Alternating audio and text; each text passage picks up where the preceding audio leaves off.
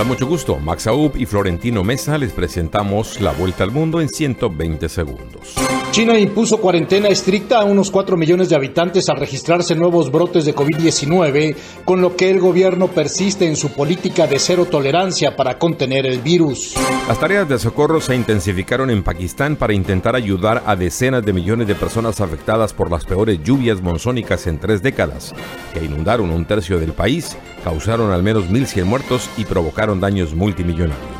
Los ministros de Defensa de Japón e Israel compartieron sus preocupaciones por las crecientes tensiones mundiales desde Asia hasta Medio Oriente y firmaron un acuerdo para reforzar la cooperación en materia de equipamiento y tecnología militar.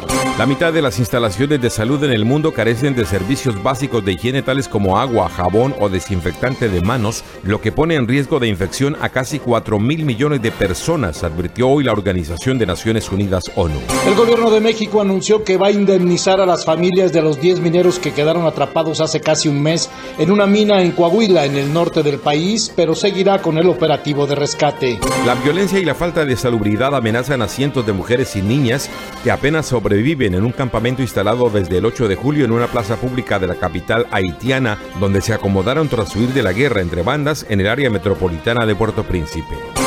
Indígenas nicaragüenses han sufrido numerosos ataques, algunos mortales, mientras los recursos naturales en sus territorios son explotados sin el consentimiento de sus pueblos, denunció hoy el Comité de la ONU contra el Racismo. La Comunidad Andina de Naciones CAN celebró su vigésima segunda reunión del Consejo Presidencial Andino, en la que los mandatarios mostraron su voluntad de profundizar en su integración y tres de ellos de trabajar en el retorno como socios plenos de Chile y Venezuela bajo la presidencia anual que asumió Perú. Esta fue la vuelta al mundo en 120 segundos.